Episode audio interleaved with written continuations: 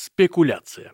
У этого слова есть два основных значения. В первом, более современном, спекуляция – это нелегальная торговля какими-то товарами.